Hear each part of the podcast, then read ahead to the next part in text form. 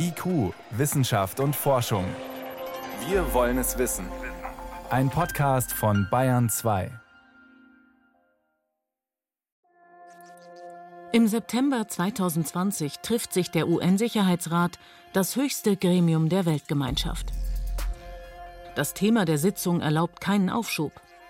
Es geht um die katastrophale Lage im westafrikanischen Sahel.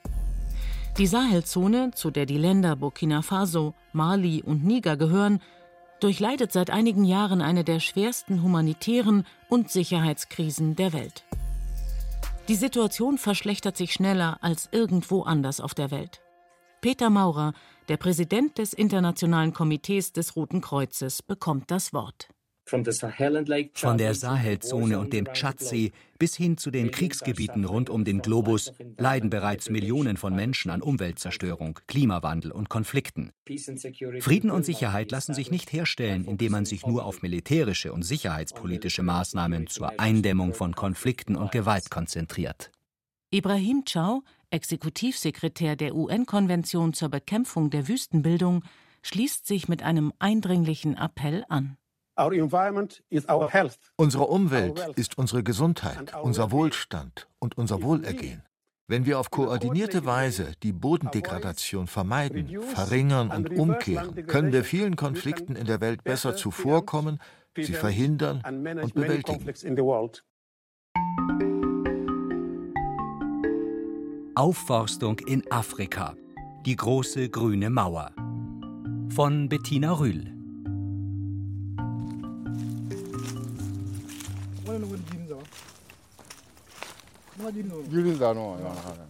Trockene Blätter rascheln unter Hamud Abdullahs Füßen. Der kräftige Wind bläht sein weißes, bodenlanges Gewand. Der Bauer geht über sein Feld im Südwesten von Niger. Der westafrikanische Staat liegt im Sahel, also in der trockenen Übergangszone zwischen der Wüste Sahara und der feuchten Savanne weiter südlich. Wer an den Anblick der fruchtbaren Böden in Deutschland gewöhnt ist, käme vermutlich nicht auf die Idee, dass die karge Fläche hier ein Feld ist. Das helle Erdreich ist trocken, die Erdkrume dünn, hier und da wachsen Bäume und Büsche, Arten wie Kalgo, Sabara oder Gao. Abdullah zeigt auf einen von ihnen. Ich kenne das genaue Alter aller Bäume auf meinem Feld, weil ich jeden einzelnen gesehen habe, als er aus dem Boden kam und weil ich sie pflege. Der Kleine hier ist zum Beispiel ein Jahr alt. Abdullah hat erst 2018 angefangen, sich für Bäume zu interessieren und dafür zu sorgen, dass auch auf seinem Feld welche wachsen, neben der Hirse und den Kuhbohnen, die er vor allem anbaut. Die Not habe ihn zum Umdenken gezwungen, sagt der 67-jährige Familienvater. Die Situation vorher hat mir und den anderen Bauern im Dorf große Angst gemacht. Es gab keinen Schatten mehr. An vielen Stellen unserer Felder kam nacktes Gestein durch. Der Wind hatte die Erde abgetragen. Die Böden waren fast unfruchtbar geworden. Überall war Staub. Dann kamen Leute von einem Entwicklungsprojekt und haben uns erklärt, welche Vorteile es hat, wenn wir Bäume auf unseren Feldern haben. Sie hatten recht. Wir erleben seitdem, wie viel die Bäume verändern. Abdullah ist einer von Hunderttausenden Afrikanerinnen und Afrikanern, die dafür kämpfen, dass die trockene Sahelzone wieder grün wird. Ihr Engagement ist Teil eines geradezu utopischen Megaprojektes, das die Afrikanische Union 2007 auf den Weg gebracht hat. Die Anpflanzung einer großen grünen Mauer quer durch den Kontinent. Vom Senegal im Westen bis Djibouti im Osten also durch elf Länder der Sahara oder der Sahelzone. Die große grüne Mauer soll bis 2030 eine Fläche von 100 Millionen Hektar bedecken, etwa dreimal die Größe Deutschlands. Die große grüne Mauer ist ein Programm, das die UN-Konvention zur Bekämpfung der Wüstenbildung sehr unterstützt hat. Elvis Tangem koordiniert das Projekt für die Kommission der Afrikanischen Union. Bei der großen grünen Mauer geht es um Nachhaltigkeit in der Sahelzone.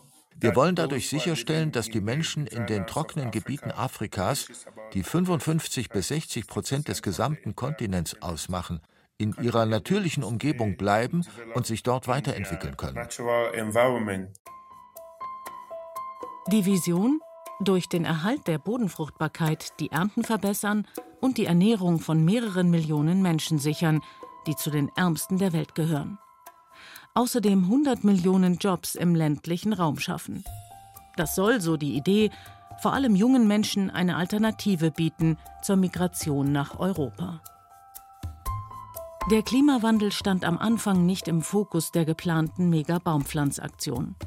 Aber mit den Jahren wurde die Klimakrise auch in Afrika immer spürbarer. Unter anderem durch die steigende Zahl bewaffneter Konflikte um Wasser und fruchtbares Land. Beides wird immer knapper. Das Projekt der großen grünen Mauer gewann dadurch noch mehr an Bedeutung, sagt Elvis Tangem von der AU-Kommission. Viele Länder haben inzwischen verstanden, dass es einen klaren Zusammenhang zwischen Klimawandel, Bodendegradation, Wüstenbildung und dem Überleben in diesen Ländern gibt. Das gigantische Aufforstungsprojekt soll helfen, CO2 in der Atmosphäre zu reduzieren. Kritiker bemängeln allerdings die hohen Kosten des Projektes. Wie viel Geld genau bereits ausgegeben wurde, sei nicht ganz einfach zu berechnen, sagt Elvis Tangem weil es unterschiedliche Programmbereiche gibt und viele internationale Geber, außerdem die Investitionen der beteiligten afrikanischen Staaten selbst. Wenn wir schätzen wollen, wie viele Mittel auf internationaler Ebene bis 2020 mobilisiert worden sind, kommen wir auf etwa zwei bis drei Milliarden US-Dollar. Die beteiligten afrikanischen Staaten vor Ort haben zusätzlich fast noch einmal den gleichen Betrag aufgebracht. Also insgesamt bis zu 6 Milliarden US-Dollar bis 2020. Im Frühjahr 2021 kam noch mal ein Vielfaches an finanziellen Zusagen hinzu. An aktuellen Zusagen und Investitionen wurden seit Januar 2021 durch den One Planet Gipfel in Paris nochmal rund 19 Milliarden Dollar mobilisiert und in das Projekt gepumpt. Das ist eine riesige Menge Geld, die wir jetzt in die Hand nehmen.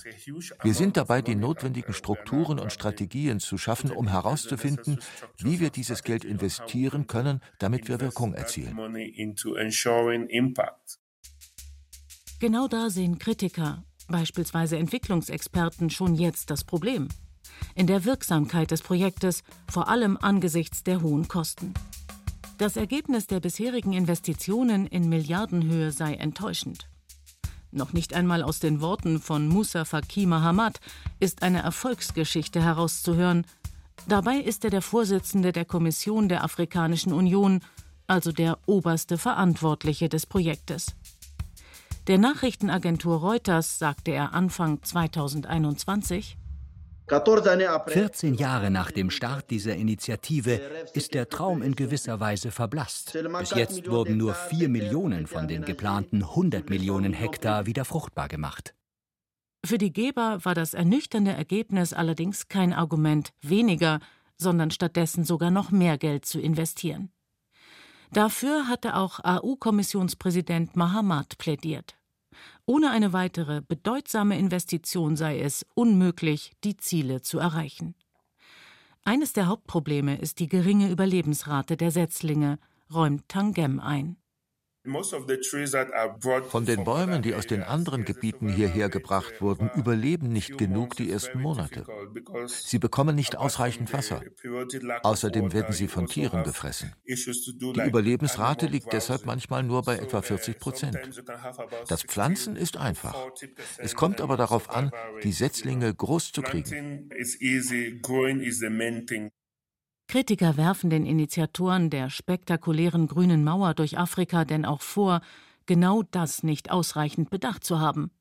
Dass Aufforstung nicht nur bedeutet, Setzlinge in die Erde zu bringen. Vielleicht noch schwerer wiegt der Vorwurf, für das Projekt werde viel zu viel Geld ausgegeben. Denn es gibt eine deutlich billigere und zudem noch erfolgreichere Methode, als Millionen von Setzlingen in die trockenen Regionen des Kontinents zu schaffen nämlich die Wurzeln der einheimischen Baumarten wieder austreiben zu lassen, die unter der baumlos wirkenden Oberfläche überdauern.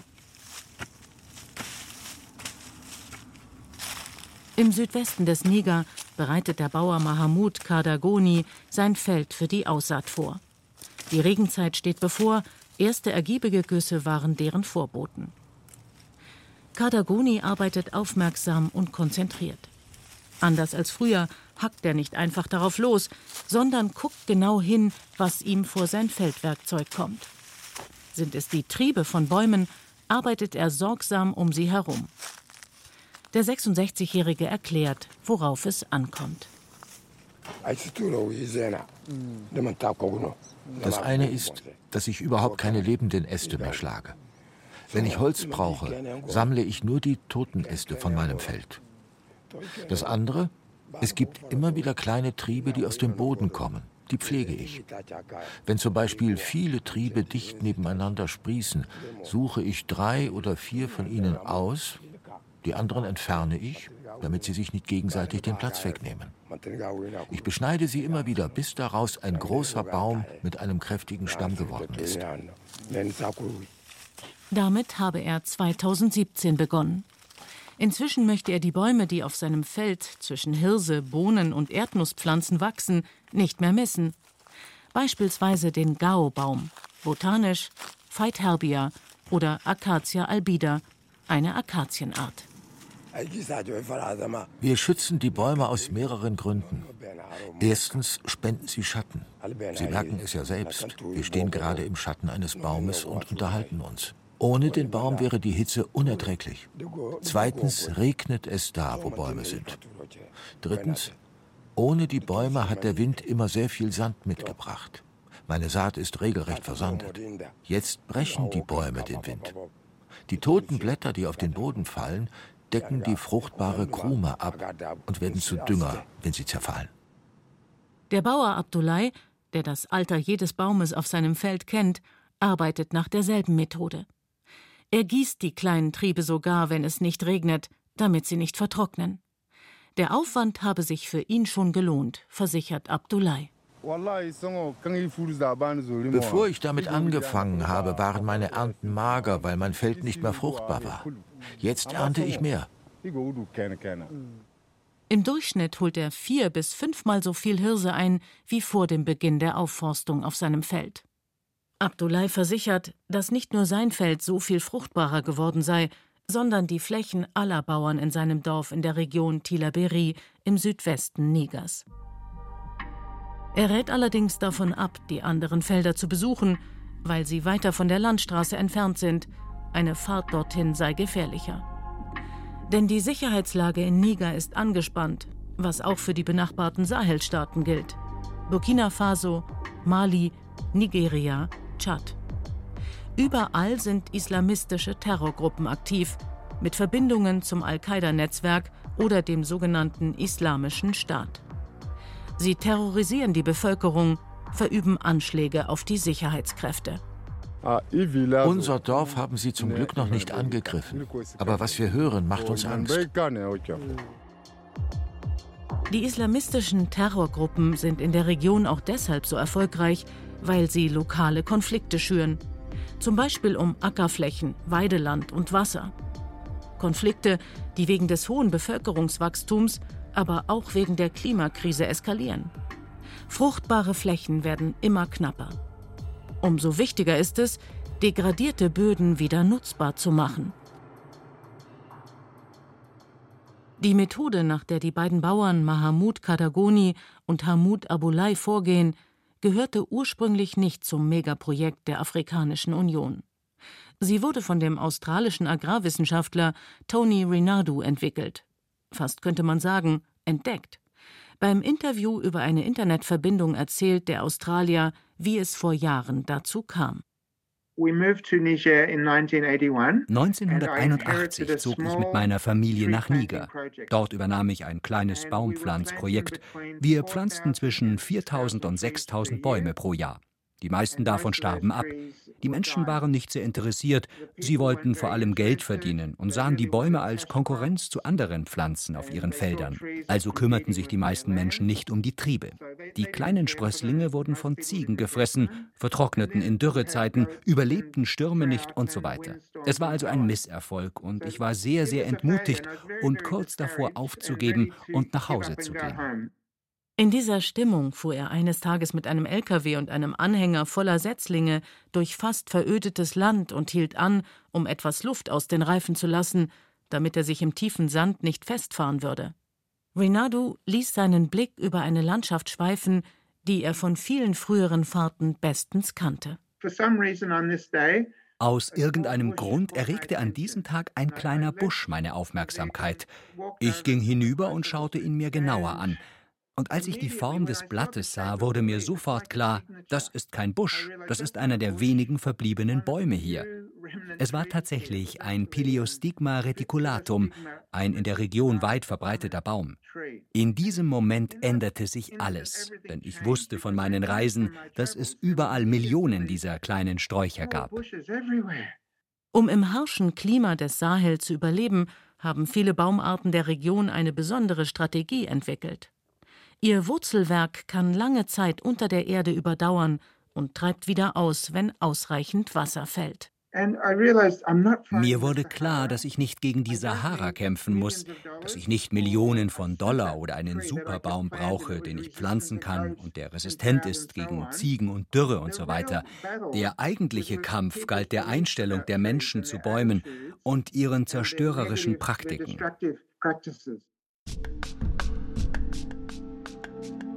Die alternative Methode, für die Rinaldo seitdem in Niger und anderen Sahelstaaten wirbt, heißt Farmer Managed Natural Regeneration, eine von den Bauern selbst verwaltete natürliche Wiederbegrünung verarmter und entwaldeter Böden. Statt Bäume zu pflanzen, werden noch vorhandene unterirdische Wurzeln gerodeter Bäume genutzt, die wieder austreiben. 2018 wurde Rinaldo dafür mit dem alternativen Nobelpreis ausgezeichnet. Eine Erfindung im engeren Sinne war seine Methode allerdings nicht. Sie gehörte zu den traditionellen landwirtschaftlichen Praktiken. Seit der Wiederentdeckung der traditionellen Praxis durch Rinadu wird die Methode von Hilfsorganisationen wie World Vision oder CARE unterstützt. Anfang der 1980er Jahre lag die durchschnittliche Baumdichte auf dem Ackerland bei schätzungsweise vier Bäumen pro Hektar. Satellitenbildern zufolge liegt sie heute bei über 40 und das auf mehr als 6 Millionen Hektar. Die Daten stammen vom Geologischen Überwachungsinstitut der USA, das allerdings nicht das gesamte Land untersucht hat. Die Regierung von Niger behauptet, dass sogar mindestens 10 Millionen Hektar wieder begrünt wurden. Zurück zum Megaprojekt der Afrikanischen Union, der großen grünen Mauer. Die Verantwortlichen denken längst nicht mehr nur an das Pflanzen von Setzlingen, sagt Projektkoordinator Elvis Tangem. Es ist ganz klar, dass die unterstützte natürliche Wiederbegrünung und Regeneration sehr, sehr effiziente Ansätze sind. Wir setzen uns dafür ein, dass diese Methoden überall dort angewendet werden, wo es möglich ist. Aber es gibt einige sehr trockene Regionen, in denen die Methode nicht funktioniert.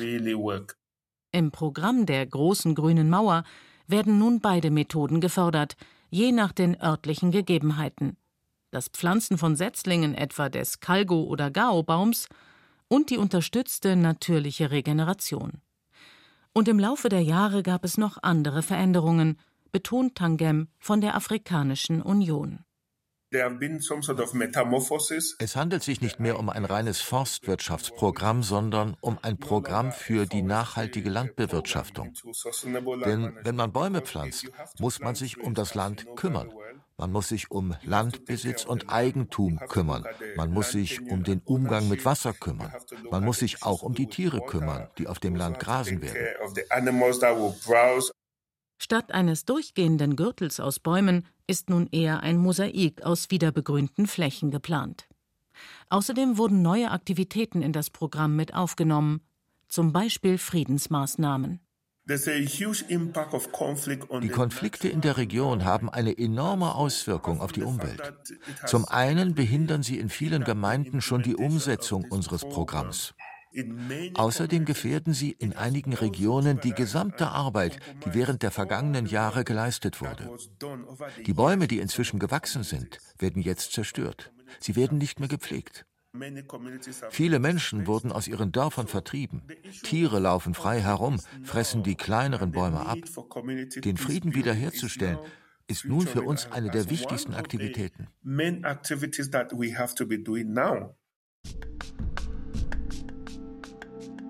Während die Arbeit in vielen Regionen des Sahel immer schwieriger wird, zieht das Megaprojekt mehr Aufmerksamkeit auf sich denn je. Schließlich ist die Klimakrise auf der politischen Agenda weit nach oben gerückt. Und Aufforstung im großen Stil gilt im Kampf gegen den Klimawandel als ein wichtiges Werkzeug. Aber was lässt sich dadurch wirklich erreichen? Nicht nur in Afrika, sondern weltweit.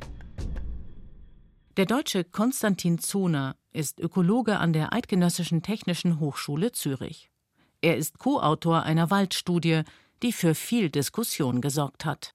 Es ging einfach nur darum zu zeigen, wo würden natürlicherweise Wälder wachsen, wenn der Mensch denn nicht eingreifen würde. Das Ergebnis habe ihn selbst überrascht, sagt Zoner. Wenn man urbane Flächen und Landwirtschaftsflächen mal ausklammert, dann kommt man immer noch auf eine Fläche von circa der Größe Nordamerikas, was natürlich ziemlich viel erstmal erscheint. Und im weiteren Verlauf der Studie haben wir uns dann eben angeschaut, was würde das denn an Kohlenstoff fixieren, welche Mengen an Kohlenstoff würden fixiert werden. Das Ergebnis laut der Studie, wenn das ganze Potenzial ausgeschöpft würde, wären es 200 Gigatonnen Kohlenstoff. Wenn man das Ganze ungefähr in Relation setzt, könnte man sagen, dass ungefähr ein Drittel aller bisher vom Mensch in die Atmosphäre freigesetzten Emissionen gebunden werden würden, was zeigt, dass Wälder ein enormes Potenzial haben, uns im Kampf gegen den Klimawandel zu helfen. Die Studie aus dem Jahr 2019 erregte großes Aufsehen, aber auch Kritik. Es hieß, sie stelle die Aufforstung als einfache Lösung dar, um andere Maßnahmen gegen den Klimawandel überflüssig zu machen. Damit sei er komplett missverstanden worden, betont Zoner. Pflanzen sind im Moment unsere einzige Hilfe, diesen Kohlenstoff wieder, wenn er denn mal in die Atmosphäre freigesetzt ist, wieder zurückzuholen. Aber was wir natürlich nie vergessen dürfen, wir sollten den Kohlenstoff in erster Linie einfach erstmal gar nicht erst freisetzen. Markus Lindner, leitender Wissenschaftler am Europäischen Forstinstitut in Bonn, pflichtet Zona bei. Wir müssen also davon sprechen, dass wir den Wald nutzen können, auch die Aufforstung nutzen können, um Klimaschutz voranzubringen aber wir können dadurch nicht jetzt andere Maßnahmen ersetzen. Beide Wissenschaftler betonen, dass die Studie nicht untersuchte, wo realistischerweise aufgeforstet werden kann, sondern nur, wo theoretisch Wald stehen könnte. Tatsächlich sind viele dieser Gebiete praktisch gar nicht zugänglich, zum Beispiel weil es keine Straßen gibt. Auf noch etwas weisen Lindner und Zona gleichermaßen hin. Bäume zu pflanzen ist bestenfalls ein erster Schritt wir können einen schnell wachsenden Baum pflanzen, der dann aber nach 20 Jahren wieder abstirbt und davon haben wir auch nichts, weil der ganze Kohlenstoff dann wieder freigesetzt wird. Also die einzig mögliche langfristige Lösung ist einfach ein natürliches Ökosystem herzustellen, was, was stabil ist, was auch resistent gegen den Klimawandel ist. Damit aber solle niemand noch länger warten, plädiert Zona. Ganz besonders nicht im Sahel, wo die Bedingungen immer schwieriger werden. Die Wüste Sahara breitet sich aus, die Konflikte nehmen zu. Wir haben einfach keine andere Möglichkeit, als es zu versuchen, weil es einfach ein extrem sinnvolles Unterfangen ist, die Desertifikation aufzuhalten und einfach alles Mögliche zu versuchen, da wieder naturnahe und lebenswerte Bedingungen herzustellen. Und es gibt auch viele Projekte eben, wo wirklich aufgrund der neuesten Satellitenbilder und der neuesten Technik es möglich ist, eben diese kleinen Wasseradern oder Zuläufe zu finden, wo man dann eben genau weiß, in welchen Regionen würde es sich denn lohnen, da überhaupt mal anzufangen, einen Wald zu pflanzen. Der Wissenschaftler ist deshalb optimistisch, auch mit Blick auf die große grüne Mauer durch Afrika. Damit allein lassen sich die Probleme der Region nicht alle lösen, aber ein wichtiger Schritt wäre getan. Und in Ländern wie Niger ist die Aufforstung jetzt schon eine Erfolgsgeschichte. Sie hörten IQ, Wissenschaft und Forschung. Heute mit dem Thema Aufforstung in Afrika, die große grüne Mauer. Eine Sendung von Bettina Rühl. Redaktion Anne Kleinknecht.